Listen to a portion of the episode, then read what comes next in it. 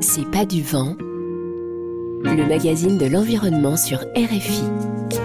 Anne-Cécile Brun. Bonjour, nous sommes au Salon international de l'agriculture au parc des expositions de la Porte de Versailles à Paris.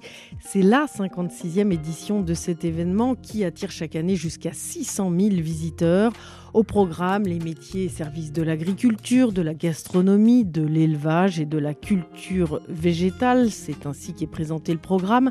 Un salon qui se vante de mettre en avant la diversité des modèles agricoles, mais qui en réalité fait la part belle à l'agriculture intensive, élevage compris. Mais si nous y avons installé notre studio, c'est surtout parce que ce salon attire des producteurs du monde entier et des chercheurs qui réfléchissent aux meilleures solutions pour nous nourrir sainement et dans le respect de l'environnement, notamment sur le continent africain.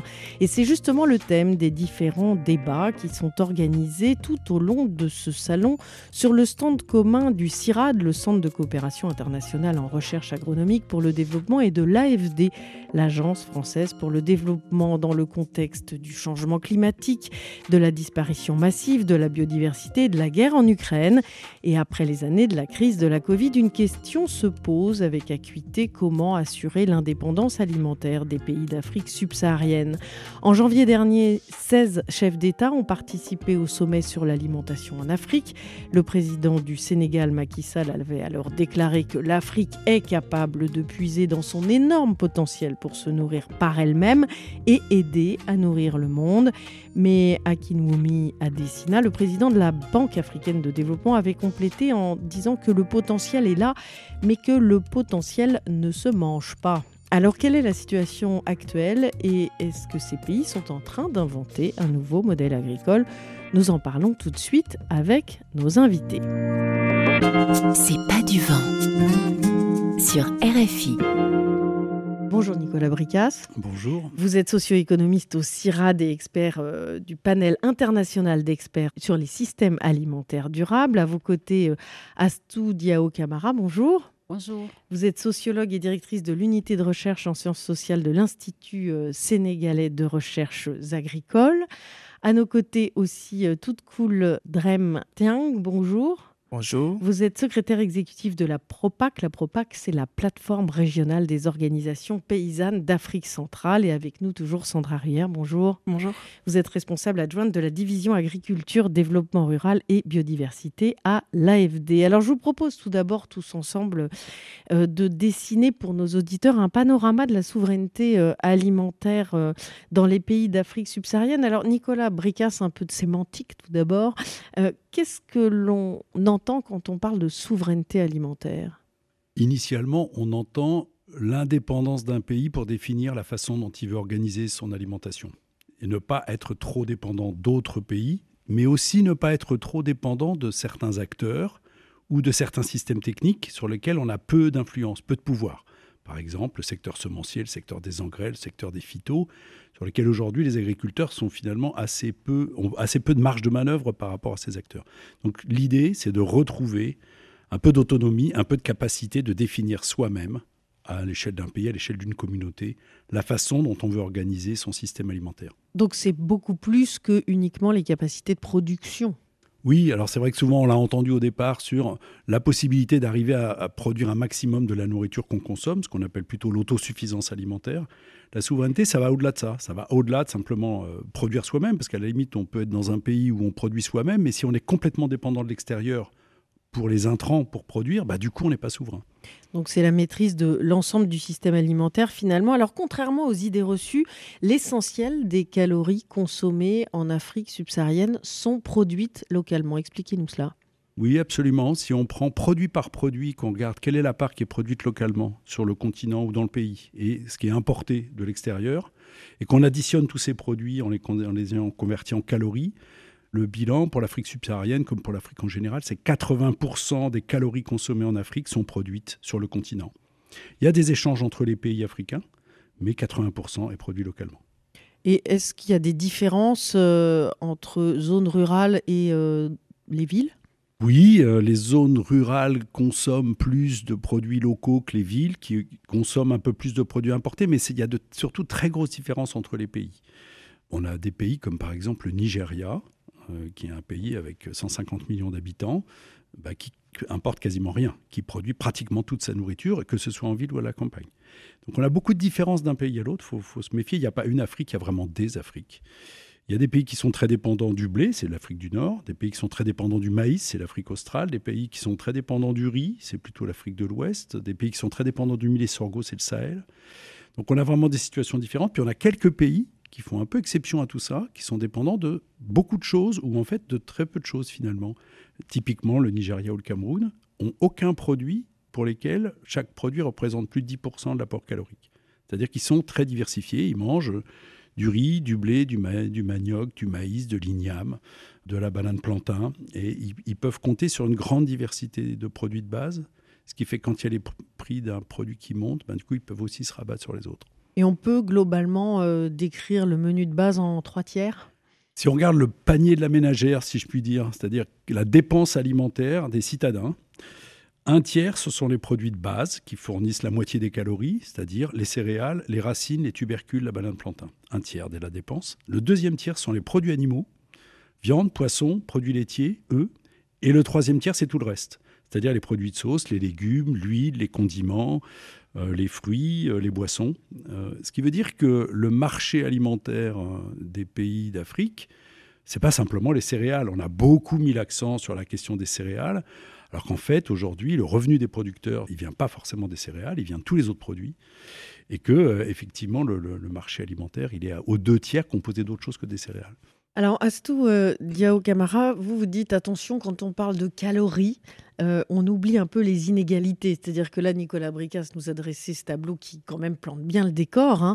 Mais euh, évidemment, il y a des différences, on le disait, euh, entre les zones rurales et entre les villes, mais aussi au sein de ces espaces, des différences évidemment entre les catégories de population. Oui, effectivement, comme il a dit, avant même de parler des, inégalités concernant les calories, il y a de grandes inégalités, de, des disparités, comme il a dit, d'un pays à un autre.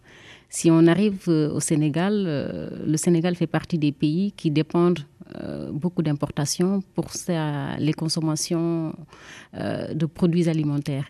nous sommes très dépendants d'importations de céréales, notamment le riz et le blé. Mais oui, parce que les Sénégalais mangent du pain. Parce que les Sénégalais consomment beaucoup de riz et beaucoup de pain. Mm. Donc, disons 50% de la, la, consommation des produits céréaliers sont importés. Il en est de même pour les produits laitiers. On importe beaucoup de lait en poudre. Donc, ce sont pratiquement ces deux produits qui grèvent un peu le, les budgets des États qui subventionnent beaucoup, mais également, quand on regarde le panier de la ménagère au Sénégal, le riz occupe une place importante, les produits laitiers notamment, et d'autres produits. Heureusement, au Sénégal, quand on parle par calories, en termes de protéines, c'est un pays côtier où il y a du poisson, et ça équilibre pas mal. Également, les, événements de 2005 ont poussé à une régulation de la production de volailles sur place. Du coup, en termes de produits animaux, le Sénégal est plus ou moins autosuffisant, si on peut parler ainsi. Donc, il y a une grande diversité en Afrique de l'Ouest d'un pays à un autre. Comme à l'intérieur des pays, il y a des diversités entre la ville et la campagne. Et à l'intérieur des villes et des campagnes, il y a de grandes inégalités selon les niveaux de vie, les niveaux de ressources. Donc l'entrée par les calories en général, surtout quand on regarde des moyennes, peuvent lisser des inégalités d'accès à des calories dans, dans ces pays-là où les inégalités sont énormes. Alors vous diriez globalement, euh, quel est le pourcentage de la population qui, qui mange à sa faim? Je pense que plus de 60% ou 70%, j'ai peur de, dire des bêtises, arrivent à satisfaire ces, ces, On va dire les deux tiers. Les deux tiers, disons. Mmh, mmh. Ouais. Et il y a des disparités d'une année sur une autre quand l'hivernage est, mauvaise ou, pas Oui, c'est une question euh, difficile. Sandra Rullière, est-ce que vous voulez compléter ce tableau? On a en Afrique de l'Ouest un réseau de prévention euh, des crises alimentaires qui se, euh, qui se réunit régulièrement pour faire le point sur euh, cette situation alimentaire et, nutritionnelle. Et ce qu'on constate, en fait, c'est que depuis quatre ans, il y a une dégradation très forte de la situation de sécurité alimentaire et nutritionnelle des populations en Afrique de l'Ouest, avec quasiment une multiplication par quatre du nombre de personnes en insécurité alimentaire. Aujourd'hui, les projections pour la soudure 2023, c'est-à-dire la période entre juin et août 2023, sont critiques, euh, puisque euh, c'est plus de 45 millions de personnes euh, qui pourraient souffrir d'insécurité alimentaire sur cette période, ce qui représente 10% de la population en Afrique de l'Ouest. Alors, quelles sont les principales causes?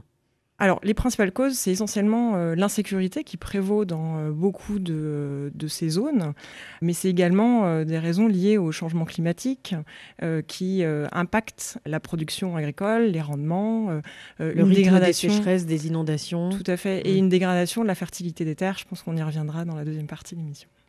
Alors, toute cool Dream Tank, qu'est-ce que vous souhaitez ajouter à ce, ce tableau qui plante un petit peu le décor? Bon, par rapport à ce tableau, il y a justement la question de, changement climatique qui euh, entraîne beaucoup de difficultés que rencontrent les producteurs, qui sont notamment soit des inondations, soit de la sécheresse, et parfois aussi les, ravageurs qui sont les criquets ou les oiseaux pèlerins, qui viennent aussi euh, réduire la, la, production et forcément entraînent euh, l'insécurité alimentaire. Quoi.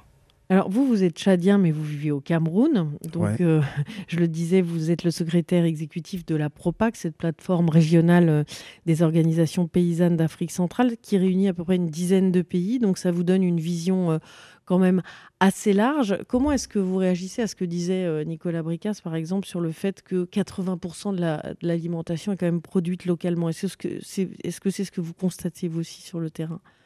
Oui, en effet, on constate qu'il y a beaucoup de production qui est faite localement, la consommation, on consomme beaucoup les produits locaux. Euh, mais au-delà de ça, il y a quand même beaucoup d'importations en termes de riz, de blé et de poisson. Il y a aussi une difficulté de distribution des produits locaux. Si bien que la viande, par exemple, qui est en abondance au Tchad, au Cameroun et en RCA, n'arrive pas au Congo, ça n'arrive pas en Guinée équatoriale. Eux s'approvisionnent au, au Brésil, très loin de là. Et ça, ça entraîne du gaspillage? Oui, ça entraîne du gaspillage. Il y a aussi la, difficulté de conservation, de transformation, qui fait que ça se, ça se gaspille effectivement. Mais c'est aussi une perte en termes euh, monétaires. La balance euh, économique est, déséquilibrée à cause de cela. Beaucoup d'importations des produits qu'on peut avoir sur place. Alors Nicolas Bricas, on a beaucoup entendu parler de l'impact de la guerre en Ukraine qui euh, augmente euh, le prix des, intrants. Euh, c'est peut-être l'occasion d'une prise de conscience. Hein. Nous, allons en parler quand on va essayer de définir un peu le, modèle qui pourrait émerger de, l'agriculture en Afrique subsaharienne. Mais il y a aussi comme impact la hausse très forte des prix des denrées alimentaires. Comment ça impacte l'alimentation en Afrique subsaharienne, cette crise? Oui, tout à fait. Mais il faut pas oublier que le, renversement historique de tendance qu'on connaît depuis maintenant 5 ans, qui est la remontée du nombre de gens qui sont en insécurité alimentaire dans le monde, date de bien avant la crise ukrainienne. La crise ukrainienne, en fait, elle est venue aggraver la situation. Mais depuis 5 ans, on a quand même de plus en plus de migrations forcées par le changement climatique, forcées par les conflits, qui se sont traduits par une explosion de l'insécurité alimentaire dans le monde. Pas du tout parce qu'on ne produit pas assez, on n'a jamais autant produit par habitant sur la planète, mais parce qu'aujourd'hui on a des crises, euh, des crises climatiques, des crises sanitaires et des crises politiques qui font qu'on a des gens qui sont obligés de quitter. Alors, la guerre en Ukraine, elle a effectivement provoqué une hausse du prix du blé et une hausse du prix du maïs qui n'ont pas eu finalement tant d'impact que ça sur l'Afrique subsaharienne, parce que l'Afrique subsaharienne, à part quelques exceptions, le Sénégal en ville, la Zambie, euh, Djibouti, la Mauritanie, qui sont des gros consommateurs de blé, le reste, euh, la, consommation de blé, elle dépasse pas les 10% des apports caloriques, elle est un peu plus élevée en ville. Donc effectivement, il y a eu une petite augmentation du prix du blé. Ça n'a pas eu d'effet sur le prix du riz le maïs est relativement peu importé en Afrique. Donc l'Afrique subsaharienne n'a pas directement souffert de l'augmentation des prix du blé et du, maïs. Elle commence à souffrir de l'augmentation du prix des engrais. Par contre, il y a une augmentation généralisée des prix du fait de la hausse des prix de l'énergie, mais qui n'est pas liée spécialement à la guerre en Ukraine, qui est liée à la reprise post-Covid. Depuis la reprise post-Covid, on a une augmentation du prix de l'énergie qui est élevée, qui s'est accentuée pendant la guerre en Ukraine et qui se traduit par une inflation généralisée partout. Donc pour des familles à très faible pouvoir d'achat, bah, la hausse des prix de tout, pas uniquement de l'alimentation, mais aussi du transport, de l'énergie en général, eh ben, elle rend les situations beaucoup plus difficiles. Oui, puis avec une résilience euh, aussi peut-être pas évidente en Afrique subsaharienne, puisque euh, à Studia Camara, l'essentiel de la production se fait euh, à travers de l'agriculture familiale. Donc, du coup, une dimension qui est, pas très apte à subir les chocs, en fait. Oui, tout à fait. Aujourd'hui, en Afrique de l'Ouest et notamment au Sénégal, l'agriculture familiale nourrit plus ou moins les, Sénégalais, bien entendu à plus des importations. Mais avant de développer sur ça, j'aimerais revenir un peu sur euh, ce que disait Nicolas tout à l'heure, sur l'effet des crises, la crise ukrainienne et je dirais même un peu avant la crise Covid, pour un pays comme le Sénégal qui a une politique volontariste de soutien très fort aux agriculteurs, on l'a vu sentir dans le, portefeuille les dépenses publiques de l'État. Par exemple, sur le prix des engrais, c'est 50-54% de subvention sur le prix des engrais. Et le maïs, euh, le maïs a entraîné une tension sur la production de, de volailles sur place parce que la volaille produite localement se nourrit de semences importées. Le blé, notamment, le prix de la baguette de pain ne bouge pas Or, le prix augmente sur le marché euh, international. Donc, c'est à L'État a compensé avec des subventions. avec des mmh. subventions et continue encore aujourd'hui de compenser avec des subventions. Donc, la dépendance est plus sentie par l'État que par les ménages euh, sénégalais. Et c'est là où la, la, question de la souveraineté aujourd'hui est portée par l'État du Sénégal qui comprend de plus en plus la nécessité de couper les dépendances de cette, de cette nature-là. Euh, toute cool euh, Dremteng, euh, comment est-ce que vous avez vu les conséquences et de la crise de la Covid et la guerre en Ukraine au sein des dix pays qui sont membres de la PROPAC? La conséquence de la Covid, dans un premier temps, c'était à l'interne. Il y a eu les restrictions de déplacement qui a fait que les produits qui étaient les produits agricoles dans les villages sortaient difficilement, ça ne venait pas dans les villes. Par conséquent, il y a eu beaucoup de pertes et les pertes ont entraîné aussi des sous-productions parce que les, les producteurs ont perdu, ont perdu leurs moyens de subsistance, leurs moyens de production. Et la crise ukrainienne a eu pour conséquence aussi la réduction de l'importation des, des, des, engrais, tout ça. Il est vrai qu'on n'utilise pas beaucoup d'engrais dans l'agriculture familiale, mais euh, ça s'utilise quand même en très petite quantité. Et cette quantité est devenue chère. Du coup, certains, parce qu'ils avaient déjà été impactés par la Covid, ils avaient perdu leurs moyens de production, ne pouvaient plus s'acheter de, l'engrais. Tout ça a impacté la production dans, dans toute la région. D'où la nécessité hein, d'inventer un, un, nouveau modèle plus résilient, sans rarulière sur ses conséquences. Qu'est-ce que vous souhaiteriez ajouter? Euh, peut-être on voit euh, ici l'importance de mettre en place euh, des dispositifs de prévention et de gestion des crises alimentaires hein, qui ont été mis en place dans certains pays. Je pense notamment au Niger. On, accompagne, nous, à l'AFD, ces, ces dispositifs, que ce soit à l'échelle nationale ou à l'échelle régionale. Alors, qui consiste en quoi? Alors, la CDAO, par exemple, a un dispositif de stockage régional qui consiste en stocker des denrées alimentaires, céréales et autres produits nutritifs pour être en mesure d'appuyer les pays à réagir rapidement en cas de euh, crise alimentaire euh, sur, euh, sur le territoire national.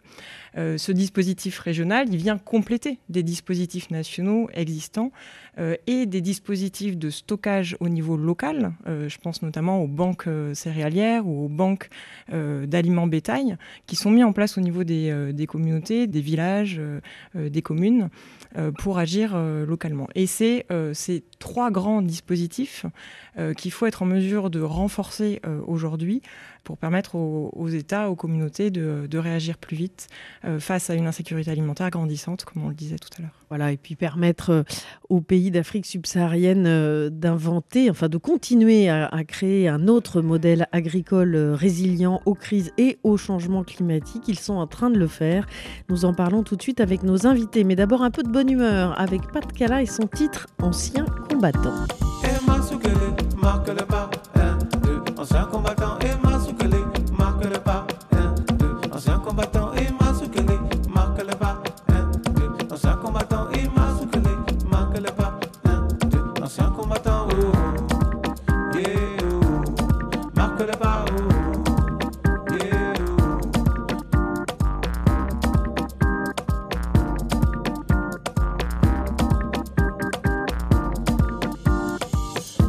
Tu ne sais pas que je suis ancien combattant.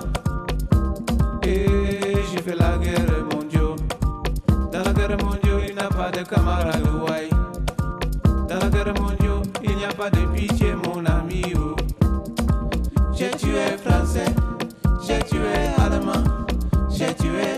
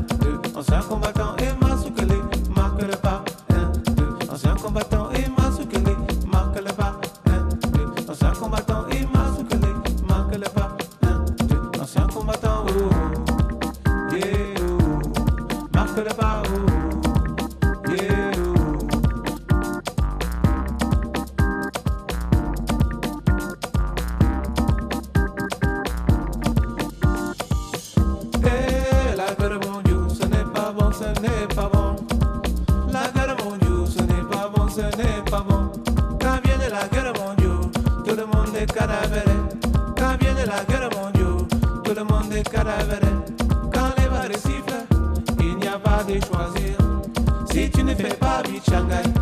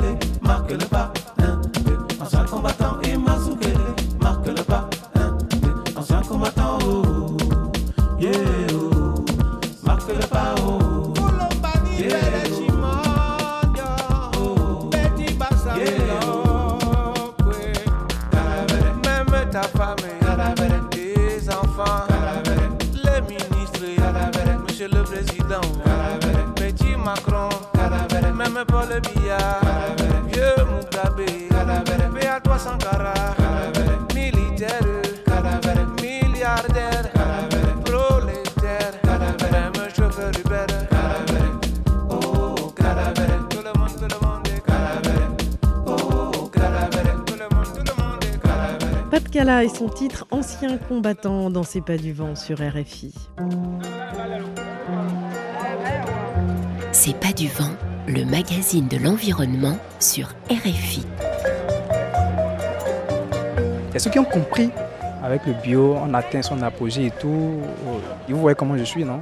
Voilà, c'est la belle, c'est la belle, la pleine forme et tout. Donc, euh, je suis mignon, non? Vous me trouvez pas mignon? Si, si, allez. Super, voilà. Donc c'est ça, et c'est ça, et c'est le bio qui est bon.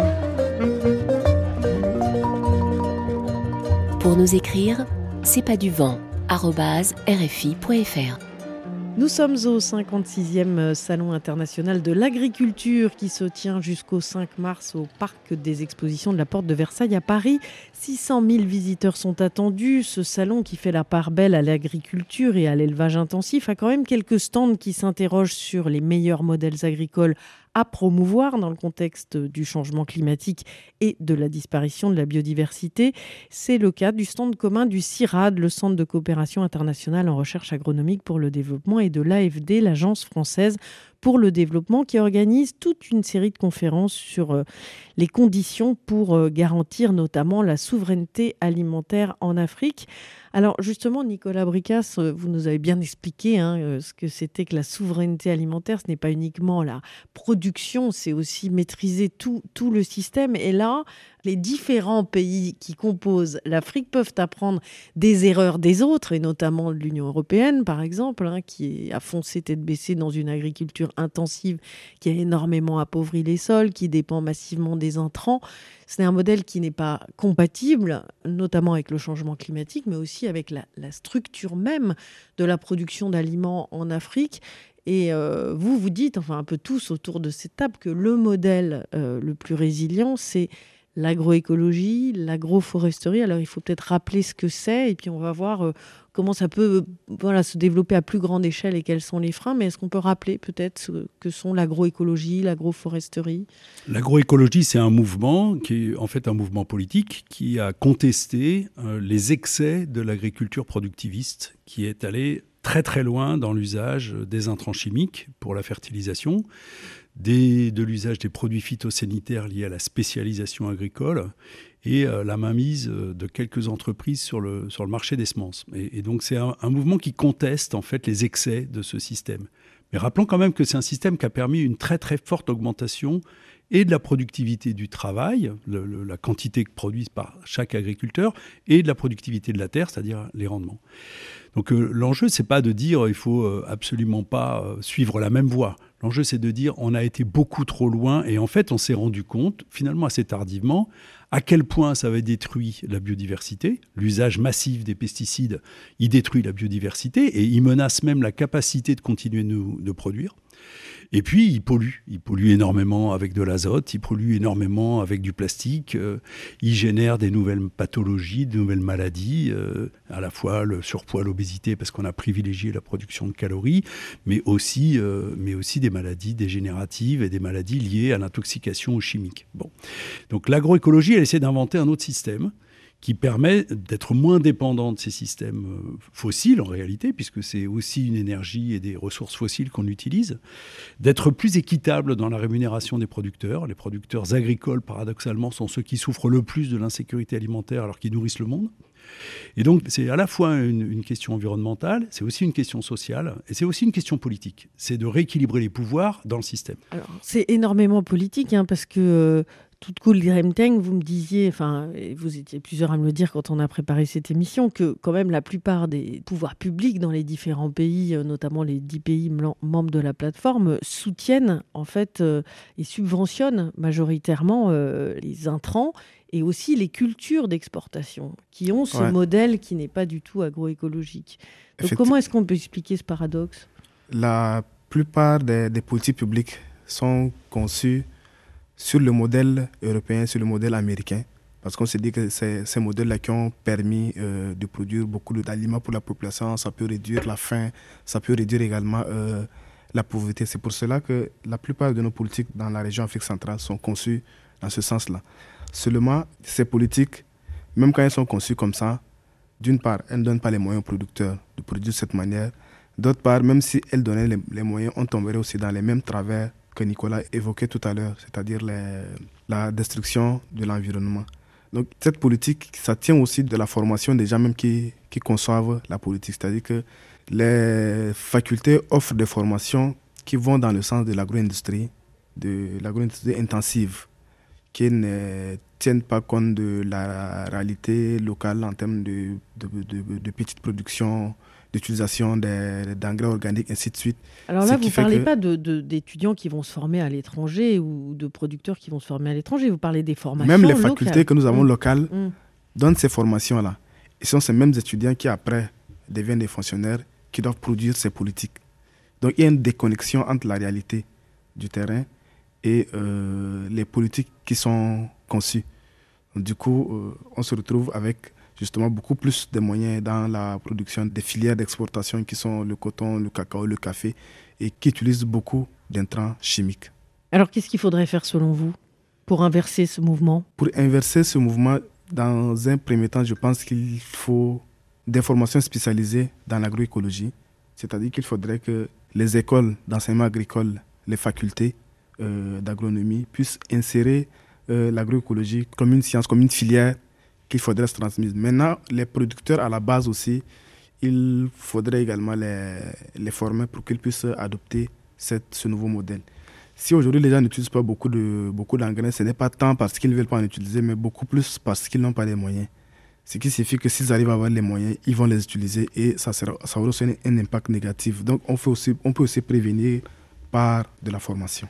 Mais ça veut dire aussi euh, à Studio Camara qu'il faut que la recherche euh, arrive jusqu'au niveau, enfin les résultats de la recherche arrivent jusqu'au niveau des producteurs, parce que l'agroécologie, c'est pas euh, juste ne pas mettre d'intrants, c'est beaucoup plus compliqué que cela, c'est une science. Oui, effectivement, et je pense que ça fait plus de dix ans que dans le monde de la recherche en Afrique de, l'Ouest, que le débat est posé sur comment arriver à mettre à l'échelle ces technologies co-conçues avec les, les, producteurs sur le terrain et qui font les, les, leurs preuves en termes d'agroécologie. Mais je pense que, comme a été un peu évoqué par mes collègues ici, le modèle productiviste reste encore un référentiel pour les politiques. Dans l'imaginaire, en fait. Même pas dans mmh. au-delà, même dans, dans, les politiques publiques aujourd'hui, ce qu'on regarde quand on, on, a fait quelques analyses nous au Sénégal sur comment est-ce que l'agroécologie était introduite dans les politiques publiques, on se rend compte qu'il y a, une coexistence qui tente d'être construite par les, les, les, politiques publiques et c'est pas facile. Donc autant les politiques publiques mettent en avant l'intérêt aujourd'hui qu'ils ont à produire plus pour une population qui ne cesse de grandir, parce que ça c'est un enjeu, c'est un défi auquel tous les pays se confrontent. Autant ils font face à des mouvements de société civile qui démontrent aujourd'hui et qui sont convaincus par la nécessité d'une agroécologie. Et donc, on voit des politiques aujourd'hui qui sont euh, un peu tiraillées entre ces deux et qu'il y a des efforts qui sont en train d'être faits, qui doivent être accompagnés par la recherche. Alors, il y a plusieurs expériences au Sénégal que nous tentons. Et ce qui est intéressant et un peu, euh, je dirais, euh, motivant, nous avons fait des exercices de prospective, de prospective territoriale ou bien de prospective nationale. Et quand on regarde les scénarios qui, qui se dégagent, qui s'affichent, on a plusieurs scénarios qui laissent de la place à de l'agroécologie. Et le travail que nous essayons de faire, c'est comment accompagner à l'échelle du territoire ou bien à l'échelle de la parcelle, accompagner les agriculteurs sur des champs d'action qui permettent de faire euh, émerger ces modèles-là. Alors comment faire?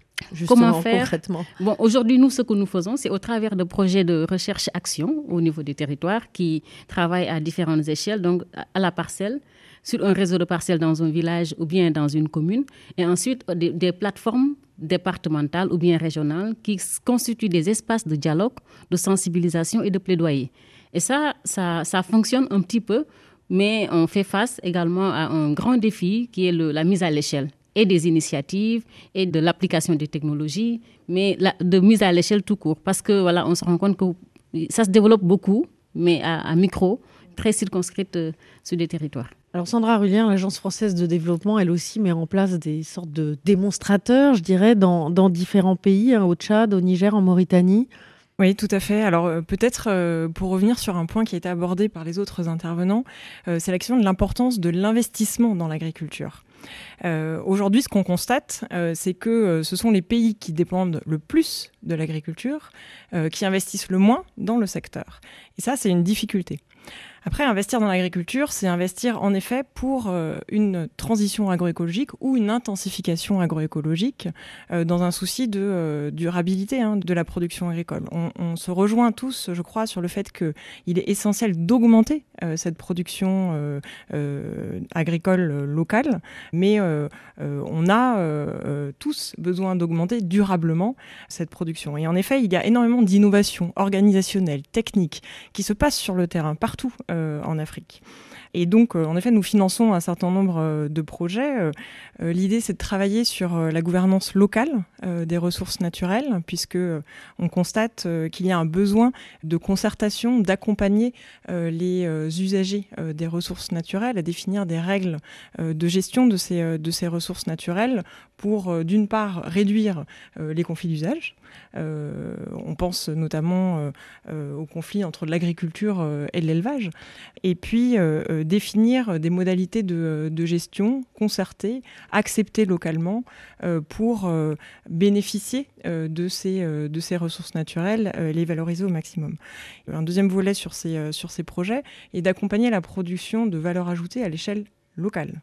Euh, C'est-à-dire... C'est de la transformation à ce moment-là. Alors, accompagner mmh. euh, les producteurs à produire plus et plus durablement, et également le stockage pour éviter les pertes post-récolte et la transformation au niveau local de ces denrées très diversifiées. Il faut aller jusqu'à la commercialisation, mais alors Toufkoul Dreamteng, en même temps, Sandra Rudière, c'est formidable que l'AFD fasse ça, mais si on parle de l'Afrique nourrit les Africains, je dirais dans l'absolu, il faudrait plus de financement de l'AFD, il faudrait que ce soit une autonomie totale. Est-ce que ça vous semble possible. Est-ce que vous, vous voyez dans les dix pays euh, avec lesquels vous travaillez au sein de la, plateforme ProPac, euh, comme ça, des, îlots un peu encourageants où il y a des initiatives euh, où non seulement les producteurs se nourrissent, nourrissent leur famille et, gagnent bien leur vie?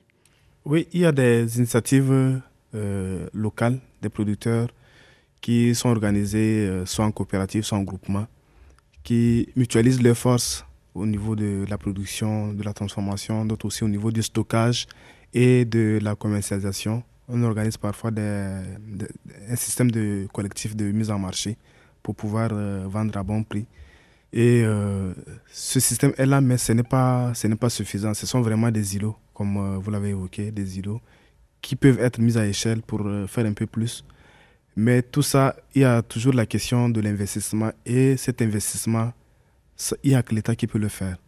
L'Union africaine avait, dans une de ses déclarations de Malabo, avait décidé que les États puissent financer l'agriculture à hauteur de 10% au moins du, du, budget national. Mais jusqu'à là, aucun pays en Afrique centrale n'est arrivé à, à ce taux-là. Oui, voir, on en est loin. Oui, on en est vraiment très loin et c'est un très grand manque à gagner. On ne peut pas euh, euh, augmenter la production avec euh, ce sous-investissement. Nicolas Bricas, c'est un vrai problème, ça, quand même beaucoup de, beaucoup de pays, beaucoup de décideurs, mais aussi dans la recherche, ont considéré que les agriculteurs étaient, euh, étaient peu éduqués, ils n'allaient pas à l'école, donc il allait falloir trouver des solutions pour eux. Je pense que ce qui est vraiment en train de changer maintenant, c'est qu'on se rend compte que euh, les agriculteurs, ils ont des savoirs, ils ont expérimenté des tas de choses, ils innovent en permanence, ils inventent des nouvelles façons de produire j'ai regardé par exemple beaucoup ce qui s'est passé au Nigeria sur l'igname. Il y a une révolution dans le cas de, avec des nouvelles variétés, des nouveaux systèmes de culture. L'igname a repris euh, des marchés. Euh, et ça s'est fait avec un accompagnement de la recherche, mais qui s'est fait avec les agriculteurs et pas pour les agriculteurs. Je pense que ça, c'est vraiment quelque chose qui est en train de changer. Le CIRAD, avec ses partenaires comme l'ISRA au Sénégal et comme d'autres dans d'autres pays, beaucoup dans cette idée qu'il faut aussi changer la façon de travailler avec les agriculteurs, reconnaître leur savoir. Alors en même temps, ils sont confrontés à des nouvelles difficultés. Le changement climatique, c'est l'arrivée de nouvelles maladies, c'est plus d'instabilité. Ils ont des savoirs qui permettent de gérer ça, mais ils ne suffisent pas toujours. Il faut les évaluer et puis il faut inventer avec eux des nouvelles solutions je pense qu'on est en train de changer la façon de travailler avec les agriculteurs. Mais quand vous dites on, c'est qui? Parce que visiblement, euh, les États ont du mal à investir quand même dans cette agriculture, alors que dans la plupart des pays dont nous parlons, plus de 80% de la population euh, dépend de cette production agricole euh, au quotidien pour vivre et pour gagner de l'argent. Oui, parce que je pense qu'on a encore une représentation qui est celle des, pays euh, industrialisés, qui fait que l'agriculture, le secteur primaire, diminue au profit du secteur secondaire qui est l'industrie, puis du secteur tertiaire que sont les services. Là, on est dans une situation en Afrique où on a un accroissement démographique encore rapide, on a une population rurale qui continue d'augmenter, même si les villes voient leur taille croître plus vite que celle de la population rurale, et dans lequel on a un enjeu absolument considérable de création d'emplois. On calcule avec l'accroissement démographique qu'il faut à peu près créer 30 000 emplois par million d'habitants et par an. Où sont les gisements de l'emploi dans euh, ces pays-là? Ils sont principalement dans l'agriculture et l'agroalimentaire avec une difficulté, c'est que cette agriculture aujourd'hui, elle est difficile, elle est peu rémunératrice et elle attire pas forcément beaucoup les jeunes. Et c'est partout pareil, c'est pas qu'en Afrique. Mm. Donc on a un défi qui est à la fois d'inventer une agriculture attirante pour les jeunes, et ça veut dire ça passe parfois par de la mécanisation, par de la robotisation, par des technologies qui sont attirantes, et en même temps en étant attentif à garder la possibilité de produire à long terme. Donc c'est un vrai, un vrai enjeu. N'empêche que les organisations paysannes, la recherche, aujourd'hui, ont compris qu'il fallait le faire autrement. Et c'est à ça qu'elles s'investissent. À Studio Camara, je, me souviens qu'on avait fait un reportage euh, dans C'est pas du vent sur une espèce de télé-réalité, je crois que c'était au Sénégal, euh, qui essayait de rendre justement euh, l'agriculture sympa pour les jeunes. Ils emmenaient des jeunes en zone rurale et c'était un peu vie ma vie d'agriculteur pour que ceux qui les voient se disent Waouh, en fait, c'est pas si naze, l'agriculture, c'est pas si ringard, ça a l'air sympa. vous comprenez sans doute de quoi je parle. Je ne sais pas quelles conséquences ça avait eu réellement, mais c'est vrai que c'est un souci en fait de rendre ce secteur agricole attractif. Effectivement, donc il s'agissait de cette émission Ferme Factory. ah, c'est ça, Ferme Factory, une, une télé-réalité mmh. qui cherche à attirer les jeunes vers l'agriculture. Et cette, ce travail-là d'attirer les jeunes vers l'agriculture, l'État le, le, travaille depuis un moment. Donc il y a beaucoup de, de, programmes qui financent euh, notamment l'entrepreneuriat en milieu agricole. Mais euh, toujours est-il que le potentiel, le vivier d'emploi de, de l'agriculture reste encore un potentiel parce que l'agriculture reste encore très peu attractive pour les jeunes pour plusieurs raisons. Euh, les, types d'exploitation agricole sont majoritairement familiaux et je dis agriculture familiale plutôt. Et dans ces exploitations agricoles familiales, la main-d'œuvre jeune est beaucoup utilisée sans rémunération. Et donc, ça, c'est pas attractif pour les jeunes producteurs, euh, jeunes producteurs. du coup, ils n'ont pas l'impression que ce soit vraiment un métier. Ils n'ont pas l'impression, mm. c'est pas forcément un métier, sauf si euh, le jeune est accompagné avec un investissement derrière. Et c'est là où on revient sur la question de l'investissement public dans l'agriculture qui est très, très important. Euh, importante pour attirer les jeunes, mais surtout importante pour permettre aux producteurs d'accéder à des financements, d'accéder à la mécanisation, même quand on est dans l'agroécologie, par exemple, dans, une région comme le bassin arachidier au Sénégal, ne serait-ce que pour la technique d'usaille, qui nécessite beaucoup de, de travail manuel et très dur. Euh, il est possible de, de mécaniser. La d'usage, on en parle souvent dans cette émission, mais en gros, on fait, il faut vraiment faire des trous autour de chaque culture pour conserver l'eau. Ça, euh, n'attire pas parce que c'est extrêmement pénible et ne serait-ce que une, voilà, les techniques de motorisation pourraient aider à une mise à l'échelle de cette technologie-là. Oui, même si on sait, Nicolas nécessite... qu'il faut faire attention au sol, hein, avec la mécanisation. Oui. Ouais. Oui, mais ça fait partie du paquet technologique disponible aujourd'hui pour euh, le maximum possible euh, économiser sur les matières fertilisantes et ne pas avoir de pertes. Mais par exemple, une technique comme celle-là, euh, ne peut pas attirer des jeunes vers les champs quand on n'a pas une machine qui permet de le faire. Ces machines existent, donc il faut un investissement dans la recherche pour l'adaptation de cette petite mécanisation. Il faut un investissement dans la mécanisation pour que ça puisse être produit localement par des artisans locaux. Donc il y a plusieurs créneaux possibles euh, quand on est dans l'agroécologie, mais qui nécessitent de l'investissement de l'État, ce qui n'est pas fait. L'engagement de, de Maputo sur les, les 4, les 10%, effectivement, les pays ne les ont. Même les pays qui sont allés, le Sénégal, au moment, a affiché 14%. Mais insuffisant pour faire face aux défis euh, de l'investissement agricole. Alors, toute time vous avez avec la PROPAC euh, des centres de formation dans différents pays, justement, pour euh, enseigner l'agroécologie et, et attirer un peu les jeunes. Est-ce que ça marche? Oui, les centres pour les formations, ça marche. Mais après, pour qu'un jeune puisse s'installer, il faut vraiment qu'il ait euh, des moyens qui lui permettent d'atténuer la difficulté du travail agricole, d'une part, et d'autre part, de pouvoir euh, rendre son, son, activité rentable. Et c'est ça qui fait que beaucoup déchantent. Ils commencent, mais à un certain moment, ils s'arrêtent parce que les, les, moyens ne suivent pas. La plupart des cas, on fait ces formations en collaboration avec euh, des projets publics qui, euh, au cours de la formation, on aide à élaborer un plan d'affaires pour pouvoir démarrer une activité agricole. Mais après, les financements ne sont pas à la hauteur de ce plan d'affaires. Du coup, ça s'arrête en chemin. Les banques ne suivent pas aussi parce qu'elles considèrent que l'agriculture est une activité à risque, euh, qu'il n'y a pas un moyen de couvrir ce risque. Donc, elles ne veulent pas y mettre de l'argent. Toujours, ça revient toujours à la question de l'investissement. Mais les centres de formation, les formations continuent à l'endroit des jeunes, à l'endroit des femmes, et puis n'importe quel producteur, selon les différentes cohortes, ils passent dans ces formations-là. Alors Sandra, hier, je me souviens qu'on avait fait dans cette émission des, un reportage au Cameroun où euh, l'Agence française de développement accompagnait justement euh, les, notamment les femmes hein, euh, qui pratiquaient l'agriculture familiale pour augmenter la rentabilité de leur exploitation. C'est possible aussi, ça, ça se travaille. Oui, tout à fait, ça se travaille. Alors, comme le disaient les autres intervenants, on a besoin, cet, cet investissement public dans l'agriculture, il doit se faire pour pouvoir fournir finalement des services, qu'ils soient financiers ou non financiers, aux agriculteurs, aux jeunes, aux femmes, euh, aux exploitations agricoles familiales euh, dans les territoires. Euh, les services financiers, ils sont, essentiels et les banques publiques agricoles peuvent jouer un rôle fondamental pour permettre aux producteurs d'obtenir des crédits de campagne, d'obtenir des crédits d'équipement, des crédits d'investissement et donc investir dans leur exploitation pour être en mesure de rentabiliser les exploitations et produire durablement. Cela a été dit par exemple en janvier dernier au sommet qui a eu lieu à Dakar, qui a rassemblé, je le disais, 16 chefs d'État beaucoup de déclarations là aussi, mais on attend, euh, comme toujours, euh, la déclinaison en actes. Oui, tout à fait. Alors, euh, ça doit aussi passer par la mise en place de dispositifs de conseils agricoles qui sont adaptés adaptés pour accompagner les exploitations agricoles familiales vers de l'intensification agroécologique. Et ça, ça va être un des enjeux des prochaines années, suite en effet aux annonces qui ont été faites à Dakar. Nicolas Bricas? Oui, on doit effectivement euh, intensifier les efforts pour euh, une transition agroécologique, mais oublions pas que si on veut que les citadins mangent les produits locaux, il faut qu'ils soient adaptés à leur mode de vie et qu'il y a un énorme enjeu sur ce qui se passe après la production agricole.